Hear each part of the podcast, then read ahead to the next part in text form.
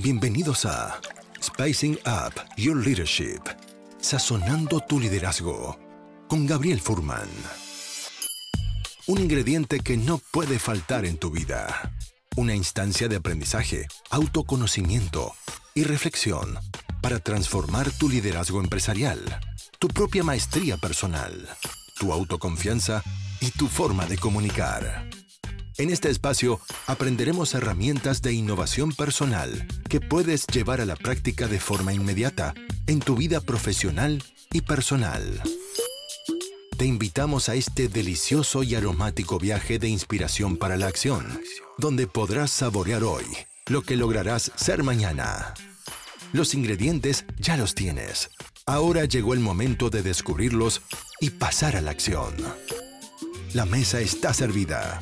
Sean bienvenidos. Muy bienvenidos, queridos amigas y amigos, a un nuevo episodio de Sazonando tu liderazgo. Liderar hoy no es solo liderar personas, es liderar también en redes sociales. Y sobre todo si estamos hablando del mundo profesional.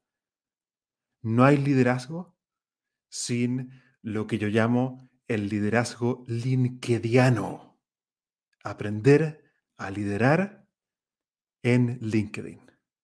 ¿Y qué mejor que para aprender de eso que estar presentes acá con un experto en LinkedIn que apenas vi su perfil dije, quiero invitarlo porque no solamente quiero conocerlo y también quiero aprender de su experiencia, sino que también para beneficiarte a ti a la gente que está escuchando este live y también este podcast. Y por lo tanto, hoy día estamos con Ismael Briasco para hablar justamente de cómo potenciar tu perfil de link, explotarlo y liderar de esta forma que yo llamo el liderazgo linkediano. Actualízate. Este es tu espacio y tu momento para aprender cómo potenciar tu perfil en LinkedIn. Quiero además invitarlos a participar. Estamos muy prontos a abrir la edición número 9 del programa en certificación en liderazgo y coaching digital. Grupo número 9. Ya llevamos ocho generaciones conseguidas con mucho éxito y en pocas semanas abrimos el grupo número 9. Estamos aceptando postulaciones a todo aquel que quiera saber más acerca de ese programa que es 100% online, entregando, entregando herramientas de coaching, inteligencia emocional, gamificación, cómo liderar equipos vía Zoom, a través de estructuras liberadoras, etc. Escríbeme, contáctame también vía LinkedIn a través de mi nombre, Gabriel Furman, para poder contarte más acerca de ese viaje que está por comenzar. Y ahora quiero darte la bienvenida, Ismael, a este espacio de conversación y aprendizaje. Hola Gabriel, bueno, muchas gracias. Un placer enorme estar acá con vos y con toda la audiencia. Es un, placer eh, tenerte a ti, eh, un honor a alguien que ha trabajado así tanto su, su perfil de LinkedIn, desarrollado todo lo que es potenciar marca personal. Es un honor y siento que estás 100% actualizado con lo que el mundo está realmente convirtiéndose, que es redes sociales, redes profesionales y cómo usar LinkedIn, que es quizás la más grande, para conectar con otros y ayudar a otros a crecer y desarrollarse profesionalmente. Yo quería primero justamente que escucharlo de ti. Para la gente que no te conoce, ¿a qué estás dedicado hoy tú profesionalmente? Mira, eh, actualmente, bueno, soy emprendedor de casi toda la vida, te diría, este, incluso cuando estaba en el mundo corporativo. Em, y hoy en día estoy liderando una de las compañías en las cuales participo, se llama LinkedUp, una compañía que nos dedicamos justamente a ayudar a las personas, a las empresas principalmente, y a sus líderes a crecer en LinkedIn, a generar negocios en LinkedIn, a conseguir posibles clientes dentro de, LinkedIn. Y, por otro lado, también tengo otras empresas dedicadas a, todo lo que tiene que ver con transformación digital, con ayudar a las empresas a, cambiar su mindset y a poder entender que, la transformación no es solamente tecnología o marketing, sino también las personas, ¿no? Un tema que, sé que te apasiona y que también me apasiona muchísimo a mí.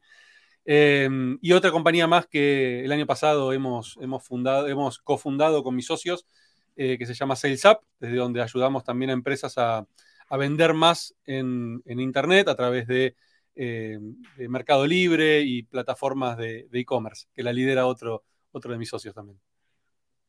Qué genial, gracias por contar brevemente esa parte de tu historia y a lo que te dedicas. Y no puedo dejar de preguntarte todo lo que hay detrás de ti. Veo, por ejemplo, ahí una foto, una media cara de John Lennon, ¿no? Claro, esta es exacto. Para poder cortar un poco con el nerdismo que, que, abunda en mi oficina.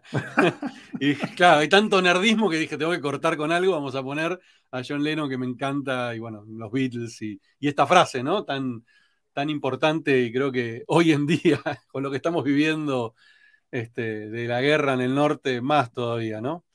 Eh, más toma sentido. Eh, y sí, hay mucho nerdismo acá, hay de todo. Acá ves cosas de Star Wars, temas de espiritualidad que están dando por ahí a vuelta, arriba, algunos de mis, mis libros favoritos, el cuarto, los cuatro acuerdos, el quinto acuerdo, libros relacionados con el coaching que escribió uno de mis master coach que se llama El líder que sirve. Un gran libro de Tim Ferris relacionado también con, el, con esto de hackearnos como personas, ¿no? me, me, estoy enamorando últimamente del mundo del biohacking y metiéndome de lleno ahí, así que este, este libro fue uno de los precursores de que me metiera en ese mundo. Y bueno, y no podía faltar al lado a Steve. Steve Jobs, sí, claro. Con, su mirada del mundo tan particular. Para los que están escuchando, para los que están eh, solamente escuchando esto en formato solamente podcast, solo audio, les recomiendo luego ir a ver el video en YouTube, en mi canal, para que puedan ver la interesante y atractiva oficina que Ismael em, por lo menos en parte nos, puede, nos, está mostrando acá, así que muchas gracias por eso. Y tenemos algunos saludos que están llegando, así rápidamente te los comento, por ejemplo, Francisco Fava dice, hola Ismael Briasco, dice también Jessica Werems, dice, hola Isma, y también Francisco Fava me saluda a, mí. Así que gracias por estar ahí participando. Cualquier pregunta, comentario, la idea de grabar este podcast en formato live es que sea interactivo con la gente que está aquí presente. Así que bienvenido a los comentarios, los saludos y las eh, preguntas. Yo antes de entrar quizás en tips prácticos de esto de lo que yo llamé el liderazgo linkediano. Me encanta esa definición. Te quería preguntar a ti, ¿qué gana un líder o alguien que quiere potenciar su marca personal, eh, personal qué gana teniendo un perfil realmente desarrollado? Qué buena pregunta. Creo que es una pregunta con múltiples respuestas porque va a depender muchísimo a qué se dedica ese líder o, en qué ámbito se mueve ese líder, ¿no? Eh, si estamos hablando de un líder dentro de, una organización, la primera ventaja que se me viene a la cabeza es em, el poder volverse atractivo o atractiva a la compañía, gracias a ese líder que entiende las redes, para, eh, para contratar gente, ¿no? O sea, hoy en día es cada vez más importante entender que eh, ya no estamos en la vieja escuela donde poníamos un anuncio y se armaban filas de tres cuadras ¿no? para, para venir a, trabajar en nuestra compañía, sino que, y, no hacías nada, era simplemente pongo el anuncio y espero. Hoy en día tenemos que entender que se dio vuelta en, muchos, no te digo en todos los rubros, pero en, en, muchos rubros y más los relacionados con la tecnología, en donde la compañía tiene que volverse atractiva para que esa persona elija trabajar ahí. ¿Y cómo elijo trabajar en esa, en esa compañía? Y principalmente viendo cómo piensan sus líderes. ¿Y cómo veo cómo piensan sus líderes? Y LinkedIn es una tremenda vidriera para poder mostrarme cómo piensan sus líderes, qué hacen, qué no hacen, qué cuentan, cómo, qué comparten. Entonces, para mí, esa es una eh, tremenda ventaja para el líder dentro de una organización, ¿no? Em, y para el líder que, tiene su propia empresa, ¿no? El que, el que lidera con, desde, desde su marca personal, eh, es una tremenda forma también de que los clientes te elijan. hoy en día pasa lo mismo, ¿no? Así como las personas eligen dónde trabajar, o en muchas industrias se elige dónde trabajar, eh, también elegimos con, a quién queremos contratar. Y, y, la vidriera que genera una red social, llamémosla LinkedIn, puede ser cualquier otra, pero LinkedIn obviamente en el mundo B2B es la más importante, es fundamental. Eh, a mí me ha pasado y, hoy en día lo puedo vivir. Yo lo veía antes en otros y no lo entendía y desde que empecé a vivirlo yo dije, wow, esto es tremendo. Eh, que me empiezan a, que me, han caído clientes que me vinieron a buscar sin que yo los vaya a buscar a ellos, ¿no? Eh, ya sea clientes para mis empresas o empresas que me vinieron a contratar para hacer una campaña de, por ejemplo, de, de influencer, cosa que yo no me vendo para eso, pero me vinieron a buscar. Entonces, ¿y por qué me vinieron a buscar? Y justamente por esto, por estar activo en las redes, contando mi lo que pienso, cómo veo las cosas, dando mis opiniones, no solamente poniendo post virales y punto, digo, porque también hay que diferenciar, ¿no? Eh, entender que las redes estamos queriendo conectar con gente. Y para mí la clave está en, conectar realmente con las personas. Eh, y, y ahí hay que diferenciar mucho eso, ¿no? Veo mucha gente que está empezando a utilizar LinkedIn como Instagram, ¿no? Como TikTok. Digo, generar viralización por generarla. Y creo que acá hay, hay, que entender que hay que ir un pasito más allá. No es generar viralización por generarla o generar contenido por generar, es generar contenido con un sentido. Y ese sentido, cada uno definirá el suyo. El mío es poder dar algo a cambio a la gente, ¿no? Darle valor, hacerla reflexionar, de buscar ese, romper con alguna neurona que estaba ahí trabada, este, ayudar, ayudar a que se destrabe. Cuando haces las cosas con sentido, créeme que eso se traduce en negocios, se traduce en crecimiento personal, se traduce en crecimiento de tu red, eh, pero entregar valor, ahí está la clave. Yo creo que esas son las dos más grandes, ¿no? Después podemos entrar en mil, pero creo que separando los dos ámbitos, ¿no? El líder que trabaja en una organización y el líder que tiene su propia empresa, en, ambos casos es totalmente útil entender LinkedIn. Me parece tan eh, valioso y interesante esto de que el líder que quiere atraer talento de calidad, su tarjeta de presentación al mercado laboral es LinkedIn y sobre todo hoy que donde la nueva generación, ¿cierto? Que es la que está entrando al mundo laboral con fuerza, que su mundo es lo virtual, su mundo es lo digital. ¿Dónde ve, cuál es la cara de una empresa, de un líder? Probablemente el primer lugar para buscar es LinkedIn. Esa es la tarjeta de presentación hoy. Claro. Y te digo algo más. Em, esto lo he hablado con, personas que han buscado trabajo, o, incluso hasta mi hija más grande, que, hace poquito empezó a trabajar por primera vez y consiguió trabajo gracias a LinkedIn y gracias a un post que ayudé. Em, ¿Y cómo piensan estos chicos o, o estas nuevas generaciones? Sin ir más lejos, yo mismo lo hago, pero bueno, yo por ahí soy algo raro porque vengo en este mundo desde los 14 años, ¿no? Pero yo lo primero que hago cuando quiero conocer a alguien o quiero saber, voy a Google lo googleo. Ahora, cuando vos googleás una persona en Google, la redundancia, normalmente el primer resultado o el segundo es LinkedIn. Por lo tanto, si yo quiero conocer de Gabriel Furman y googleo, voy a, seguramente me voy a encontrar con que o tu sitio web o LinkedIn están en primer y segundo lugar, lo más probable es que no vaya a tu sitio, primero vaya a LinkedIn. Y en LinkedIn, si entro a tu perfil, no es tu caso, pero si entro a tu perfil y me encuentro con que no tiene foto, no tiene nada publicado, la empresa no tiene una página, no tiene logo, digo, ya me da una sensación de abandono, de, uy, esta persona no está muy activa en las redes, no entiende, eh, y la compañía no tiene ni siquiera página en LinkedIn, ¿será en real? ¿No será real? ya empieza, ya, empiezo a generar un montón de filtros mentales, aunque no quiera, ¿sí?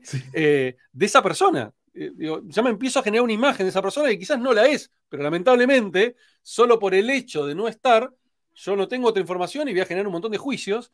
Por lo tanto, para mí es clave no entender de, pará, es tu carta de presentación, no podés descuidarla.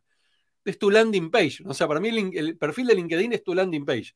Si alguien te busca en Google y te encuentra, tiene que llegar a una página que me hable, que me explique quién es Gabriel, a qué se dedica, qué hace, a ver dónde trabaja, a ver qué contenido genera.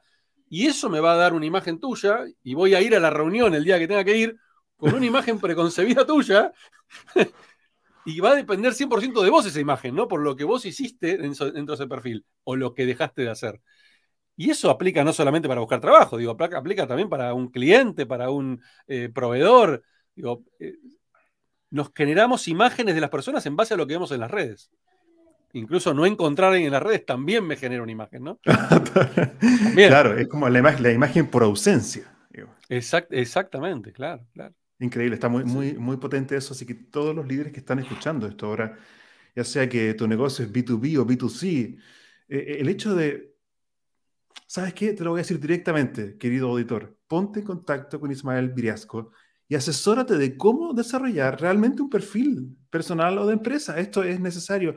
Actualízate. ¿sí? Le estoy hablando y me estoy hablando a mí, a mí mismo también, porque siempre se puede mejorar. He dedicado mucho tiempo al perfectible. sí, siempre es perfectible. Pero hoy día el liderazgo no es algo que es de una forma, no, para mí el liderazgo hoy es evolución digital consciente y permanente. Ese es el nombre de nuestro nuevo, nuevo libro, Ismael. Me encanta. Bien, buenísimo. Entonces, vamos, imagínate que tenemos un líder que, que está tomando conciencia de esto. Entonces, y vamos real, realmente a lo, a lo práctico y concreto. ¿Por dónde comienza? Qué buena pregunta, Mario, eh, diríamos acá en Argentina. Mario. Em, sí, sí, hay, un, hay, un, hay un, uno muy conocido, Mario Pergolini, que tenía un programa de televisión CQC, que siempre le decía, él hacía una pregunta y decían, qué buena pregunta, Mario. Em, a ver, vamos por partes. Yo creo que lo primero que, lo primero que tiene que hacer un líder para poder entender eh, LinkedIn y cómo, y cómo empezar a mostrarse, el primer paso es definir qué es lo que quiere mostrar, ¿no? Porque mucha gente dice, ah, no, primer paso es ir y mejorar mi perfil. Claro, sí, pero ¿en base a qué? Entonces, primero tener claro qué querés mostrar y a quién le querés hablar. Y para saber a quién le querés hablar, tenés que tener claro tu público objetivo. ¿Quién es tu público objetivo? ¿A quién le hablas? No, a todo. Bueno, esto me pasado mucho en los cursos, me pasa mucho. La gente me dice, no, pero mi público objetivo son todas las personas de LinkedIn. Entonces no es nadie. Entonces, si todas las personas de LinkedIn, entonces no es nadie. No puede, no, puede ser todas las personas de LinkedIn. Claro. Todos es nadie todos es nadie, exacto. Entonces, tener claro eso y decir, bueno, pero pará, porque esto me ha pasado, no sé, por ejemplo, es muy típico de coaches que me dicen, no, bueno, mi perfil, mi, público objetivo son todas las personas, porque yo coacheo a todo el mundo, pero te da igual a todo el mundo, todo el mundo es cliente, todo el mundo es coachí tuyo, vas a buscar, vas a hacer un esfuerzo para ganarte a todo el mundo, o hay ciertos perfiles, ah, bueno, no, es verdad, eh, me interesan más los CEOs, bueno, perfecto, entonces arma tu perfil y hablar ese público objetivo claro, porque si le hablas a todo el mundo, nadie se va a sentir identificado con vos. Entonces, es fundamental eso. dice, no, bueno, pero yo, por ejemplo, cuando coacheo, también coacheo temas personales, no solamente profesionales. Fantástico, va a estar dentro de, de, la conversación con el coachee, pero no te vas a vender de esa manera. Te vas a vender para trabajar temas profesionales que por supuesto después van a derivar en. Y eso puede aplicar para todo, ¿no? O sea, el, líder que me dice, no, bueno, eh, eh, yo tengo múltiples empresas. Ok, fantástico. Todas las empresas las querés promocionar en LinkedIn. Todo el foco. Ah, no. Estas dos. Genial. Entonces, empezá a, armar un funnel, ¿no? Claro, decir, ah, pará, son estas dos personas, este, estos dos estilos de personas o estos perfiles son los que me interesan. Genial siempre empezar por lo chiquito y después empezar a crecer. Pero, tener claro bien ese público objetivo al cual le vas a hablar, porque si no, si vos no conectás con alguien específico o con un público específico, eh, lo más probable es que no conectes con nadie. En el largo mm. plazo podés empezar a ampliar esa red, pero, pero cuando comenzás es fundamental achicar el funnel, ¿no? Esa boca del funnel, hacerla lo más chiquita posible. Entonces, el primer paso es definir a quién le quiero hablar. Porque según entendí, y por favor corrígeme, así yo sabré cómo diseñar el mensaje, porque esto también es, comunicación básica, ¿cierto? Yo también enseño eh, comunicación digital, comunicación de equipos. Si yo no sé a quién le estoy hablando, difícilmente podré calibrar el mensaje según el receptor. Entonces en LinkedIn es lo mismo. Si yo quiero hablarle a CEOs, el mensaje va a tener que diseñarse acorde a ese receptor. Si es otro perfil, entonces el mensaje se diseña diferente. Es decir, el mensaje tiene que ir diseñado y calibrado según el recipiente, según el receptor. Exactamente. Y entendiendo las, problemáticas, las necesidades, los dolores ¿sí? que tiene ese público objetivo. Porque de nuevo, si estamos apuntando a, muchos públicos objetivos o a un público muy grande, los dolores son tantos que probablemente yo cuando llega a tu perfil y vos le hablas a tantas personas, yo no me siento identificado con nada de lo que hablas y me vaya. En cambio, si mm. me targeteás, eh, usando una palabra en inglés y llevándola en criollo al español, eh, si me targeteás correctamente, si apuntás a, a, mis dolores concretamente, y yo llego a tu página y siento que me hablas a mí, me voy a quedar. Y mucha gente va a decir, y, pero voy a perder a todo el resto. Es que antes no tenías a nadie no es que perdés a todo el resto. Antes no ah. tenías a nadie. Cuando apuntabas a todo el mundo, no lograbas que nadie se quede enganchado con lo que decías. Entonces, preferible, yo siempre digo, prefiero tener el 1% de, eh, un, de, perdón, el, 50-60% de mil a tener el 0,01% de un millón. no, claro.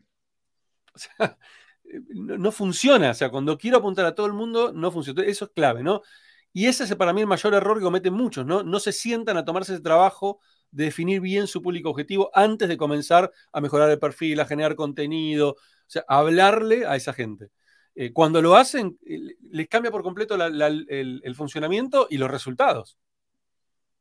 Y cuando tú haces este curso o programa de apoyo, ¿qué herramienta, ejercicio o preguntas específicas usas para ayudar a enfocar? Mira, dependiendo el, digamos, el, objetivo que tenga la persona en LinkedIn, yo, yo, trato de, ser, de achicar tres objetivos grandes en LinkedIn. El que busca trabajo, el que busca clientes y el que busca mejorar su marca personal. Que no quiere mm. decir que sean independientes, ¿no? Porque normalmente el que busca clientes también tiene que trabajar su marca personal. Y alguien diría, ah, bueno, claro, y el que busca trabajo no. Y yo digo, no, sí. La marca personal para mí es para todos. ¿Por qué? Porque el que busca trabajo, y no estoy diciendo el que busca trabajo en un estado de desesperación que agarra lo que venga, digo, estoy buscando, estoy pensando en la persona que busca trabajo, el profesional que dice, no, yo quiero conseguir el trabajo de mis sueños y quiero encontrar, quiero lograr que tales empresas me vean y no te van a ver solamente por tirar currículums. Esas empresas también están mirando las redes y seleccionando. Por lo tanto, tenés que construir tu marca personal para que te contraten.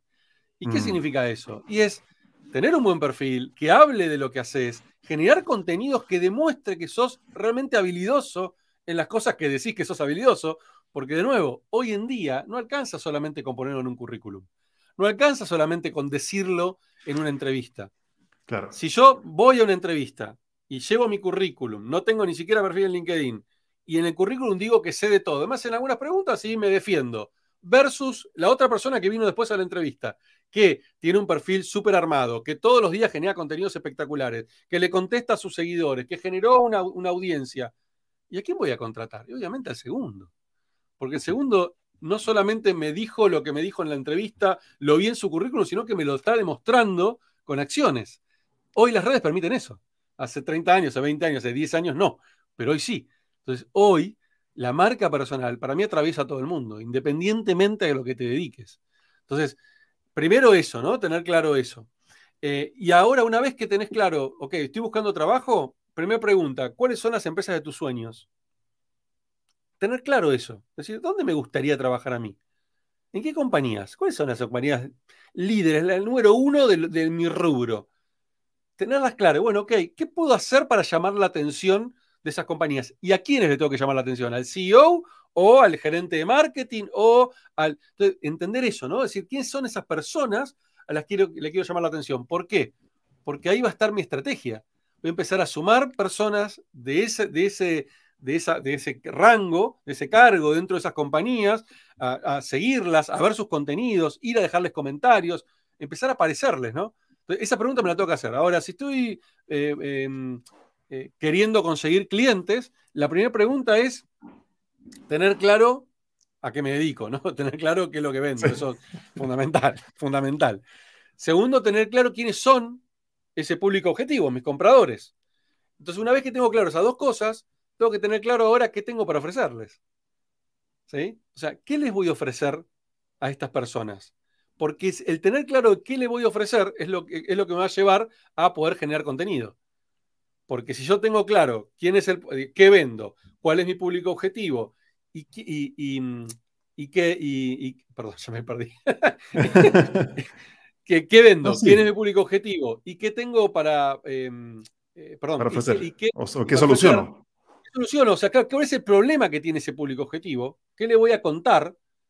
Ahí ya puedo empezar a generar contenido y hablarle de sus dolores, y darle la solución y contarle historias. Y ahí, y ahí me atajo, ¿no? Porque digo, no vayan a vender. Porque ese es el primer problema que encuentro. La mayoría quieren ir a vender directamente. Y en LinkedIn no se trata de vender. Se trata de generar, de construir relación, de posicionarte y la venta va a venir. Pero si uno quiere ir directo a la venta, no te van a escuchar ese público objetivo con esos dolores. Entonces, si yo le hablo de los dolores, le cuento historias, le cuento cómo lo solucioné con otros clientes similares, empiezo a conectar y empiezo a posicionarme como referente y eso llega, ¿no? Es, el tema es el largo plazo, entender que esto no es de la noche a la mañana, no es puse cinco posts y ya está, vienen los clientes, no, es la constancia, ¿no? Posicionarme, volverme referente, que la gente diga, ah, che, eh, estoy pensando en alguien que eh, sea experto en, no sé, marketing digital para pymes, a Juan, porque todos los días Juan me habla de eso, me cuenta sus historias, me cuenta problemáticas que tuvieron su cliente y cómo lo solucionó, eh, me trae herramientas. O sea que de alguna eh, forma la marca personal se construye a través de la coherencia de los mensajes que voy emitiendo a través de LinkedIn. Vos sabés que esto lo vengo escuchando hace años en todas las redes, ¿no? El tema de la coherencia. Y, y el año pasado me empezó a pasar cosas que dije, wow. O sea, ¿viste cuando te caen esas fichas enormes? Me pasó, por ejemplo, con el podcast. Eh, cuando yo lancé mi podcast, obvio, al principio lo escuchaban cinco personas, seis personas, pocas personas, no, no, no mucha gente. Y digo, vale la pena seguir grabando estos episodios, ¿viste? Lo escucha poca gente, no tiene sentido.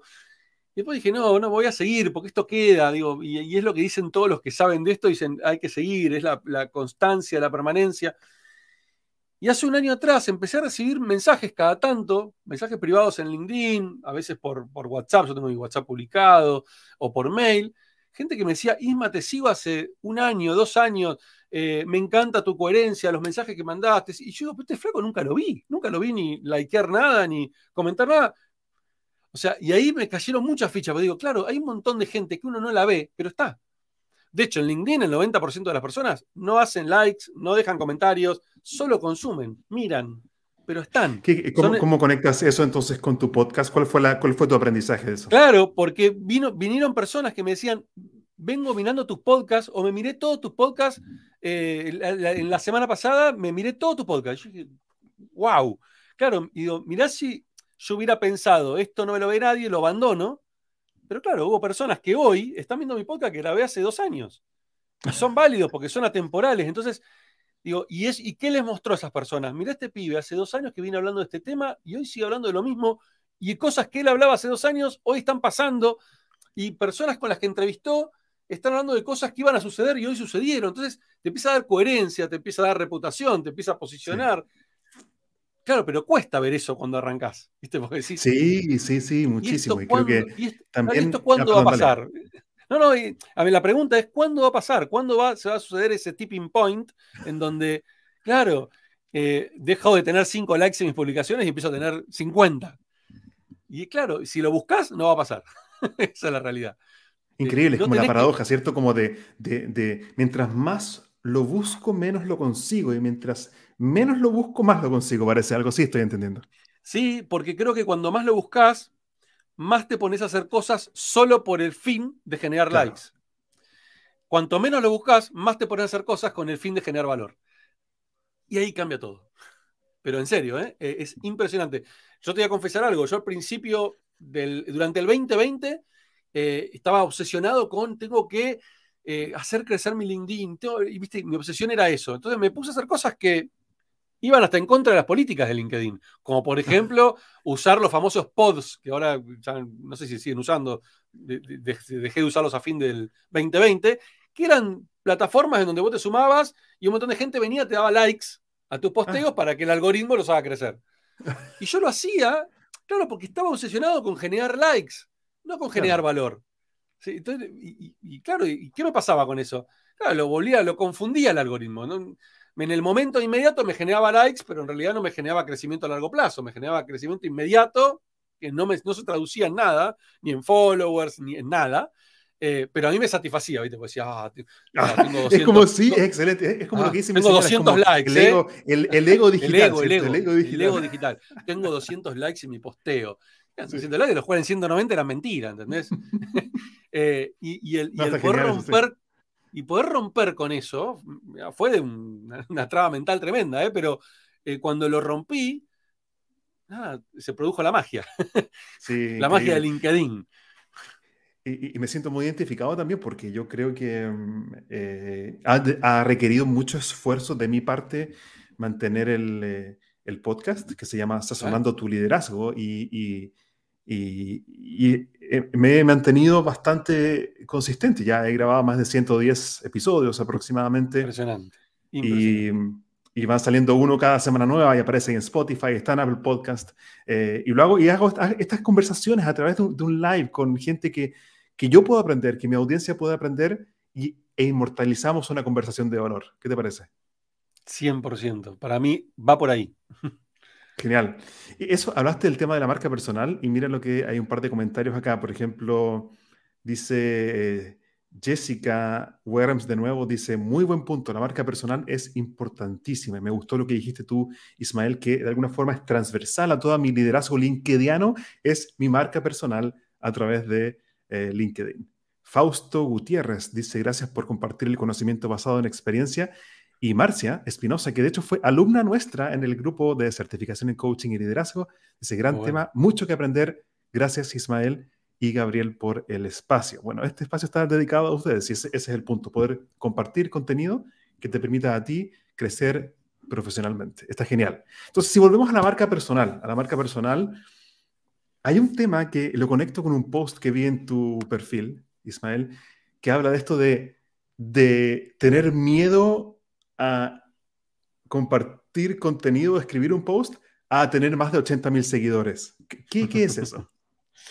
eh, bueno, yo la verdad que yo soy un bicho raro, ¿no? Porque vengo de, de, del mundo tecnológico duro, de, administrar servidores en mis comienzos y soporte técnico bien tecnológico duro. Eh, y tenía cero skills, cero, para hablar en público, para escribir, o para comunicar en general. Cero, ¿eh? Era un cero a la izquierda.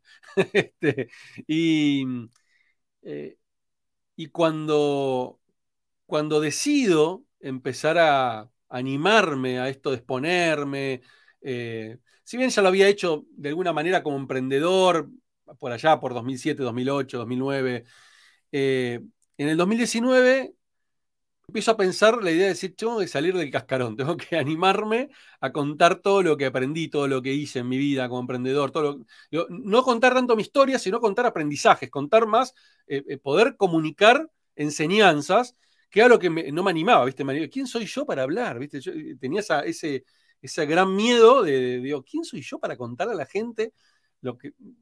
Eso me tiraba muy para atrás y siempre con este juicio interno de no sé escribir, no soy bueno para comunicar, bla, bla, bla, bla, bla.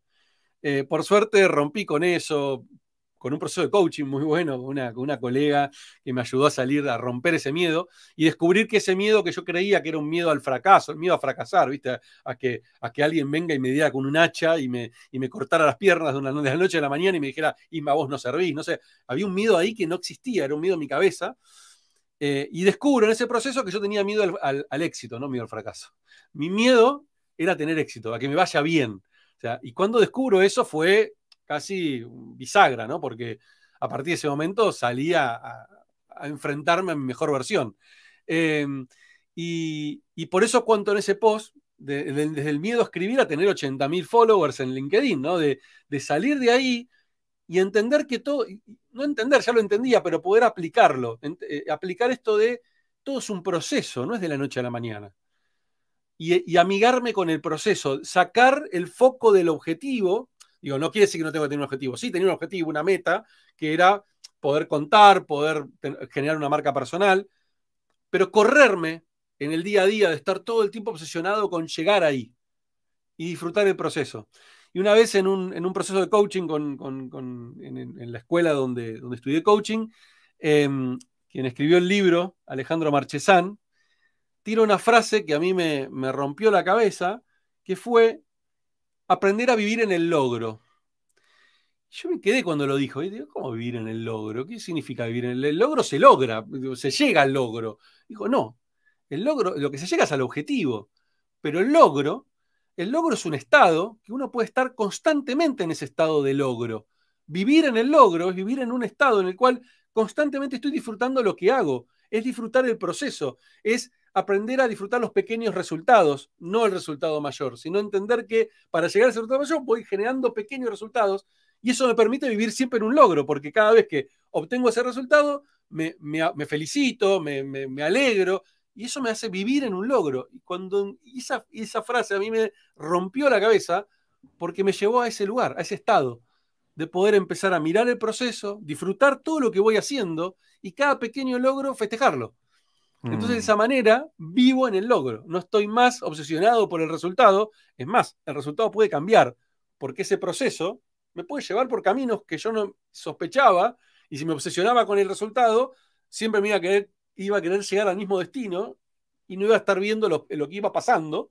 Y de hecho fue, pasó, de esa manera. Empecé a observar el proceso y empezaron a aparecer oportunidades que no tenía en mi cabeza y de golpe, no sé, miro tres años para atrás, hoy tengo dos empresas más de las que tenía que no hubiera imaginado y las tengo porque saqué el, foco de estar siempre obsesionado por el resultado final y empezar a mirar, che, a ver qué está pasando y a dónde me lleva este camino y empezar a, aceptar esas bifurcaciones.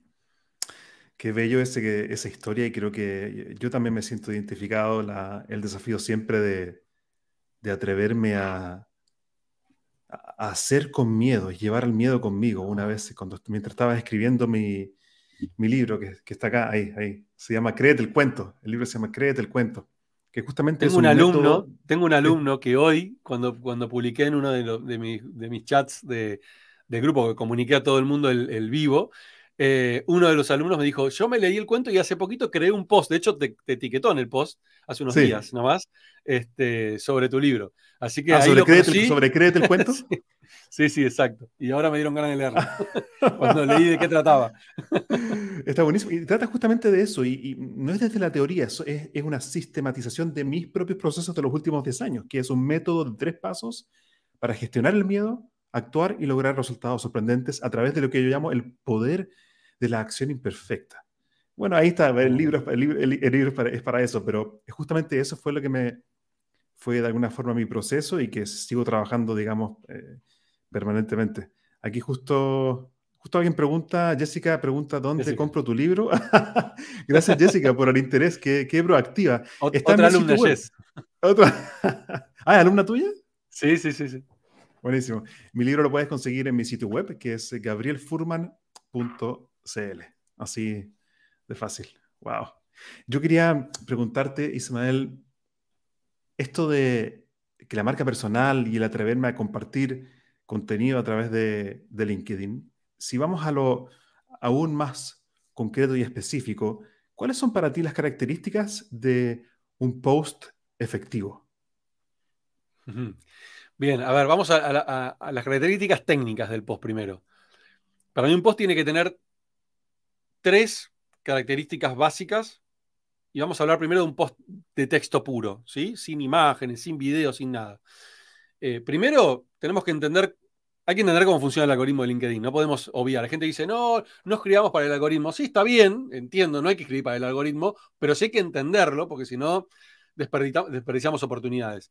Entonces, primero lo que tenemos que entender es que cómo lee la gente nuestro contenido. La gente está, está navegando por el, por el, eh, por el feed de LinkedIn y tiene microsegundos para detenerse en tu post. Entonces, es como, el, como el scrolling, ¿cierto? Día, el, el, quizás el músculo más desarrollado que tiene la humanidad en el año, eh, en el año 2022 eh, es esto. Totalmente, totalmente.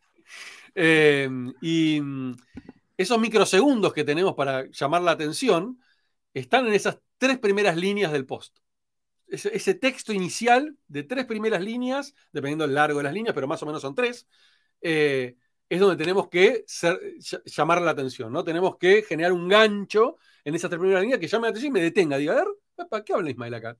Y quiera cliquear en ver más para leer todo el post completo. Cuando cliqueo en ver más, ahí tengo que tener un buen storytelling que me, haga quedar dentro del post y que no me vaya. O sea, una forma de lectura, una forma de escritura, que normalmente el storytelling es lo que mejor funciona, para que me quede leyendo, ¿no? Y que cada línea me haga leer la siguiente. Importante esto, dejar un espacio en blanco entre línea y línea. No es porque sí eso, tiene un sentido y que tiene que ver con la capacidad de atención que tenemos. Cuando vemos un texto todo junto en un solo párrafo, sin enter, sin, sin líneas en blanco, ya abruma y ya, ya no te dan ganas de leerlo. En cambio, cuando ponemos. Es como decir, ya, uy, no, ya, pero qué lata, no, demasiado. Exacto. Y por ahí la misma cantidad de texto, simplemente que por poner líneas en blanco, reduce el, ruido visual. Entonces te permite leerlo mucho mejor. Eh, ahí tiene que estar el grueso del contenido, ¿no? En, esa, en esas líneas siguientes a, las tres primeras. En donde, de nuevo, con un buen storytelling, ir contando la historia que queremos contar. Y al final, siempre, siempre, siempre, cerrar con un call to action, lo que se llama call to action o, llamada a la acción. ¿Qué es una llamada a la acción? Es, ¿te gustó el post? Eh, te, leo en los comentarios. ¿Qué opinás? em, a vos te pasó lo mismo, te leo abajo. Digo, siempre buscar, eh, si te gustó este post, dale like y compartilo. Digo, siempre provocar a la gente, a, mi audiencia, a que haga algo. Y vos decís, mucha gente me dice, pero Ima, ¿tiene sentido eso? Somos tan automáticos que no somos conscientes de que si no recibimos una orden, no la hacemos muchas veces. Yo tengo posteos que no pongo, no pongo que comenten y no comentan, simple. Les pongo que comenten, comentan. Y decir, ¿pero por qué? Y porque funcionamos así, somos automáticos. nuestro cerebro funciona de esa manera. Yo vengo leyendo y digo, me dicen, si te gustó el post, likealo. Ah, claro, es verdad, me gustó, lo likeo. Y si no me lo ponías, quizás en automático sigo en la mía y me voy. Y, al ponerlo gané like. ¿Y, de qué sirve ganar like? Y es una, una señal para el algoritmo de que lo muestra más gente porque hay gente que le está gustando. Entonces, para mí esas son las reglas básicas de eso. Después le podemos sumar imágenes, le podemos sumar videos y hay características, ¿no? La imagen, de nuevo, siempre pensar en una imagen que llame la atención, que digo, que, esté bien, bien armada o que tenga algún contenido que, que, digamos, que, provoque el quedarme detenido y mirar ese contenido. Si voy a poner un video, asegurarme que el video, por lo menos la, la, pantalla inicial del video, tenga algo que me llame la atención o los primeros segundos llamen la atención. Si, lo más importante del video está en el segundo 10, 20, perdí. Porque la gente no se queda esperando a ver cuándo viene lo interesante del video. Lo necesita al principio para decir, ah, me voy a quedar mirando. Entonces, también, ¿no? Buscar eso. Em, creo que esas son las características principales. Y después, por supuesto, eh, el contenido en sí mismo, ¿no? Buscar generar valor. Si el contenido no genera valor, y, ojo con confundir, porque gente me dice, no, pero tiene mucho valor. Sí, claro, para vos tiene valor, pero no para tu audiencia. Claro, pues, a mi gente me ha dicho, me dice, pero mira este contenido, Isma, ¿no te parece que tiene valor? Y voy al contenido y el contenido estaba eh, eh, eh, ofreciendo un descuento para un servicio que la persona brindaba. No, tiene un valor para vos. ¿Cómo es, eso está muy interesante. ¿Cómo definirías tú cuando un contenido entrega valor? ¿Qué significa eso para ti? Eh, primero que toca algún dolor, ¿no? Eh, primero que toca algún dolor. Segundo que me, y hay muchas formas de, generar valor. Llamar a la reflexión es una manera de generar valor. Eh, brindar algo de manera gratuita, digo, gratuita en el sentido de te, doy una herramienta, te doy un, para que te descargues algo, digo, entregarme algo que no me lleve directo, ah, ahora para poder hacer esto tengo que pagarte. No, Digo, me entregaste valor, me diste algo que me es útil para mi negocio, para mi mm. proyecto, para mi servicio. Eh, me, hiciste reflexionar. Digo, yo mucho del valor que yo entrego en mis contenidos es tratar de llevar a la gente a la reflexión, sacarlos del molde, sacarlos del lugar de comodidad, de la forma de pensar que venimos tradicional, ¿no? Y eso ya es valor, porque ya en el momento que te hice doble clic y te hice quedarte dos o tres segundos pensando, genera valor. Es muy interesante lo que dices porque yo eh, justo tengo una experiencia interesante donde escribí un post hace un par de días. Al principio, al principio del post aparecen dos líneas con un par de emojis. Y luego comparto un video de Max, creo que tiene 60 segundos. Y es un video donde mi objetivo era entregarle valor a mi audiencia de LinkedIn, entregando un mensaje de liderazgo. Entonces, una línea y media de texto, nada más. Y un video de 60 segundos. Y ha sido compartido ya casi 60 veces, un, reshare. Es decir, yo sin, sin, sin pedir un call to action, sin decir, comparte esto. No, no, no, no. Yo siento que a veces lo que ocurre es que cuando el post realmente genera cierta reflexión, insight o valor a la audiencia, lo que ha ocurrido, por lo menos con este post, lo que ocurrió es que naturalmente deciden compartirlo porque ven también que puede eso impactar a otros. ¿Qué, representa para ti el, el, reshare cuando alguien comparte lo que tú compartiste? Mira, em, te voy a hacer un comentario sobre eso porque es algo que lo tengo súper estudiado, el tema del reshare. Lo que más funciona con reshares son los videos en LinkedIn. Ah. ¿Sí? Lo que más la gente comparte suelen ser videos, no, no contenidos de imágenes, textos. Pasa, pero en general suelen ser mucho más los videos que otras cosas. Y más cuando son videos cortitos y, ¿viste? y, que, y que dan en el clavo. Esos videos son los enseguida generan reshares inmediatos. Eh, ¿Qué significa un reshare para mí? Significa justamente esto, que, generaste valor y que ese mm. valor es tan, es tan valioso, para la redundancia, que la gente dice, esto lo quiero compartir con mi audiencia porque quiero transmutar ese valor a otros. Entonces, cuando logramos eso, cuando logramos el share, para mí es el objetivo, no te digo el máximo, pero está, está muy peleado con el, con el comentario, ¿no? Digo, para mí tiene un valor más incluso del comentario, porque un like lo da cualquiera, ¿no? De hecho, hasta en el celular es doble tap, es re simple. el like casi que no tiene valor, casi, por decirlo de alguna forma. El comentario ya implica un esfuerzo, ¿no? Me tengo que sentar, escribir eh, un comentario, y pero el comentario puede ser neutral, puede ser negativo, es, digo, puede tener de todo el comentario. Ahora, el share, no voy a compartir algo si estoy en desacuerdo, es rarísimo. Eh, mm. digo, eh, el, share en el 99% de los casos es totalmente positivo y de nuevo, si lo estoy haciendo, estoy, estoy diciéndole a mi, a mi audiencia che, quiero que vean esto que publicó Gabriel, que me llegó. O mm. sea, tiene un, para mí tiene un... Eh, eh, eh, estoy confiándote a, vos, mi audiencia. Entonces tiene un valor enorme. ¿Entendés? Estoy, haciendo que tu contenido mostrárselo a alguien más porque a mí me pareció valioso y quiero que los demás lo vean. Entonces, para mí eso tiene el mayor esfuerzo y el mayor valor de todos, porque cuando empezás a lograr eso, que la gente comparta tu contenido, para mí es que lograste ya llegar a las personas de manera mucho más profunda todavía eh, que con el simple, con un like, ¿no? O con comentarios por ahí triviales. Lo mismo pasa cuando generan comentarios ya elaborados, ¿no? Cuando la gente empieza, no, el gracias, el gracias Gabriel, gracias Ismael, eso para mí que está bien, pero a mí me interesa más cuando empiezo a ver que empiezan a aparecer comentarios, ¿viste? Que son post, o sea, que prácticamente esos comentarios son posteos. Ahí digo, ok, acá estoy llegando a otro lugar, a la reflexión, a, ¿viste? a tocar fibras. Eh, la gente si se toma el trabajo de escribir un comentario largo, es porque ese contenido llegó a un lugar distinto de donde llega, donde llega el resto. Hay una zona muy interesante en el perfil de LinkedIn y también ahora estoy pensando en aquellos líderes que quieren potenciar su marca personal. Hay una sección en el, en el perfil, al final del perfil, donde están todos los reviews o recomendaciones. Creo que está traducido al español, ¿no? Las recomendaciones. Y, antes de empezar a cerrar la conversación, quiero respetar bien el tiempo que acordamos. Eh, ¿Cuál crees tú que es la mejor forma de aprovechar la sección recomendaciones? Yo creo que hay una sola. Recomendar a otros. y es una respuesta simple. Wow, obviamente voy, a hacer, voy a hacer doble, clic, doble clic, doble clic. Em, durante años me la pasé cuando recibo, viste, gente que me piden, ¿me recomendás en LinkedIn? Mi respuesta es, no tengo problema en recomendar. Obviamente que me pide recomendación y no lo conozco, mi respuesta es muy simple. Digo, yo no recomiendo gente que no conozco, o sea, ¿por qué lo haría? O sea, no tiene sentido. no tiene lógica, ¿no? Este, primero, 100 personas que conozco, obvio, si me lo piden, lo hago. Y aprovecho para, para, para responderles y de manera muy amable diciendo, lo primero que tenés que hacer es empezar por recomendar vos. Porque normalmente esas personas que piden recomendación, voy a sus perfiles y no recomendaron a nadie.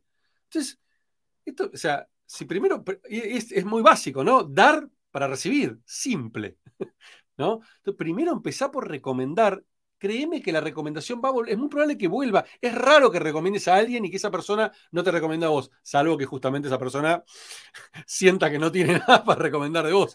Cuestionate después qué pasó. Este, y si te pasa muy seguido, bueno, algo habrá. Este, pero general, en general, si vos te pones a recomendar muchas personas, obviamente de manera auténtica, genuina y honesta, no, no recomendar para buscar esto a propósito, sino empecé a pensar, bueno, a ver, ¿qué, son todas las personas con las cuales he trabajado, mi jefe, clientes que realmente generé buen vínculo? Anda y recomendalos. Muy probablemente te, te devuelvan ese favor. Pero para mí el, ir a pedir la recomendación, este es como... Tiene que ser un... Para mí empezar por al revés, empezar por dar. Yo, de hecho nunca pedí recomendación a nadie, a nadie. Siempre fui di, siempre, ¿eh? Y, me, han llegado y las acepté y, las devolví. Y en algunos no las he devuelto porque, bueno, no tenía mucho para recomendar yo, yo, yo, yo debo ser completamente sincero y honesto que yo muchas veces sí he pedido recomendaciones. Otras veces lo que me ha ocurrido es que hay gente que me dice, mira, me gustaría eh, dejarte un testimonial por mi experiencia trabajando contigo. ya sea en el programa de formación en coaching, ya sea programas de liderazgo digital. Y ahí lo que yo digo es que un lugar que a mí me puede beneficiar también, donde yo podría recibir tu testimonial, es una recomendación en LinkedIn. Como un testimonial, ¿sí? Claro, sí, sí, totalmente. Totalmente de acuerdo. Para ir cerrando esta, esta conversación, eh, Ismael, sé que estás corriendo también a, otro compromiso. Eh, quería quizás hacerte la siguiente pregunta. Para aquellos líderes que justamente están buscando trabajar su marca personal en LinkedIn, ¿con qué mensaje te gustaría cerrar esta conversación pensando en ellos? Eh, me viene rápido una palabra a la cabeza, ¿no? Eh, sean auténticos y honestos. Para mí no hay marca personal sin autenticidad y sin honestidad. Tarde o temprano se desmoronan, se caen. Eh, ahí está la clave. Si sos auténtico, sos honesto y realmente tenés intención de, compartir, es raro que te vaya mal. Muy raro. Pero lamentablemente eh, no abunda eso. Entonces, eh, incluso hasta hace una gran ventaja, ¿no? El, que es honesto, el que es transparente, el que es auténtico, se diferencia muy fácil, porque lamentablemente hay más este, eh, marcas personales muy armadas, ¿sí? con solo la intención de mostrar algo que no es, que las otras. Entonces, hoy eh, para mí la clave está en, ser, ser, auténtico, ¿viste? No, no, no, no arme marcas personales para, eh, para mostrar algo que no son. Eso para mí tiene patas cortas. Es como la sábana, ¿viste? Corta. En sí, momento se te tapan los pies. Este, eh, hay que construir. Obviamente, por ahí el camino es más largo, ¿no? Eh, quizás. Eh, pero, pero para mí ahí está la, clave de todo, de, cualquier marca personal. Me encantó, porque además yo creo que todo esto tiene, en el fondo, el, el, ingrediente básico es la confianza. Y, creo que no hay confianza sin autenticidad y, exacto y, donde rompiste la confianza, te, te, lleva años construir confianza. Sí, pero un segundo, un segundo destruirla. Además de los libros que nos compartiste al principio, ¿qué otro libro te ha marcado en tu vida? Em, y pasa que el libro que, el libro que más, más, me marcó en mi vida, que lo tengo hasta tatuado, ¿eh? que es el, Los Cuatro Acuerdos de la Sabiduría Tolteca, eh, que se convirtieron hasta en un, en un modo de vida. Eh, no sé si los has escuchado. No, no, no conozco, no lo conozco. E, está basado en, los indios toltecas, que son los indios precursores a los aztecas, o indios, aborígenes, precursores a los aztecas, eh, que ellos tenían una filosofía de vida basada en estos cuatro acuerdos que dicen básicamente, sé impecable con tus palabras, ¿sí? las palabras forman las realidades que vivimos, entonces aprendamos a ser cuidadosos como, como nos expresamos, cómo hablamos, qué decimos, eh, el segundo acuerdo dice no te tomes nada personalmente, esto de saber que lo que el otro está diciendo no está hablando de vos, habla del otro, habla de sus creencias, de sus limitaciones, de su mirada del mundo, no te lo tomes personal. O sea, eso es, muy, eso es muy liberador, muy liberador. Tremendamente liberador, enormemente liberador. El tercer acuerdo dice, no hagas suposiciones, esto de no tomes decisiones basadas en supuestos, sácate las dudas, preguntá. O sea, pero el 99% de las veces que hacemos las cosas basadas en supuestos nos equivocamos, ¿sí? Porque están, claro, estamos filtrando en base a nuestra forma de ver el mundo y quizás si hacemos doble clic, eh, la mirada es otra. Entonces, no supongamos, saquémonos las dudas. Y el cuarto acuerdo, que para mí es fundamental y, lo llevo al, día a día de las cosas que hago, dice, haz siempre tu máximo esfuerzo.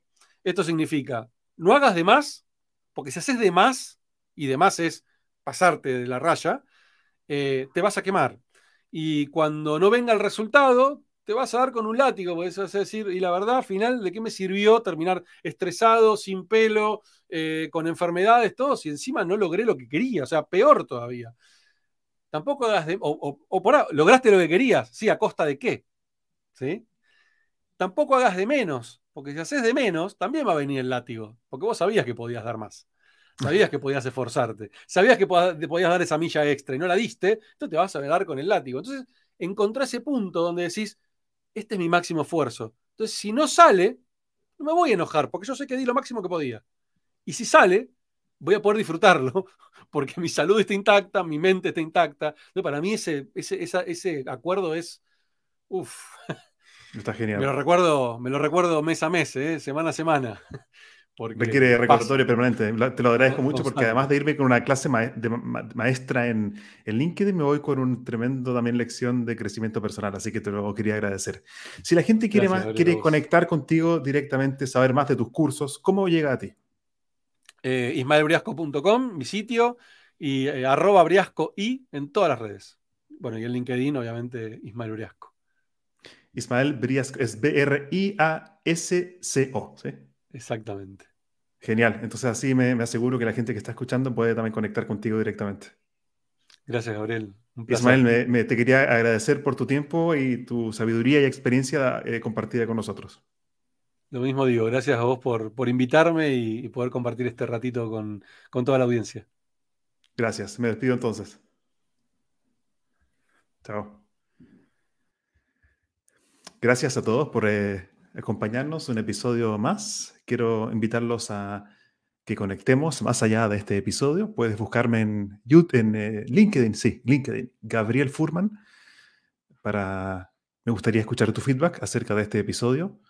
¿Qué nuevas temáticas o, desafíos estás enfrentando para así yo poder generar nuevos contenidos que puedan servirte a ti a crecer profesionalmente, liderar mejor y comunicar mejor? También los quiero invitar a todos a participar de la nueva edición, edición número 9 de nuestro programa de certificación en coaching y liderazgo digital, que estamos comenzando en pocas semanas.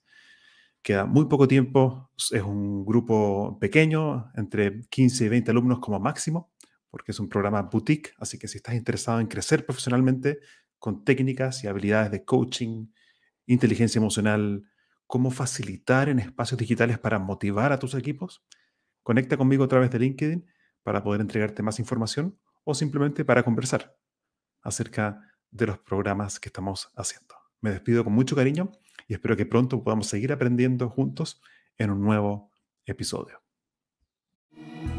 Hasta aquí llegamos por hoy con otro capítulo de Spicing Up Your Leadership, sazonando tu liderazgo con Gabriel Furman. Encuentra más material sobre este y otros temas en nuestras redes sociales, en LinkedIn y Facebook, como Gabriel Furman. Nos reencontramos en nuestro próximo capítulo para descubrir más herramientas de innovación personal que te servirán en tu vida profesional y personal. Esta cocina siempre está abierta para ti y para todos aquellos que quieran compartir su inspiración para la acción. Hasta la próxima.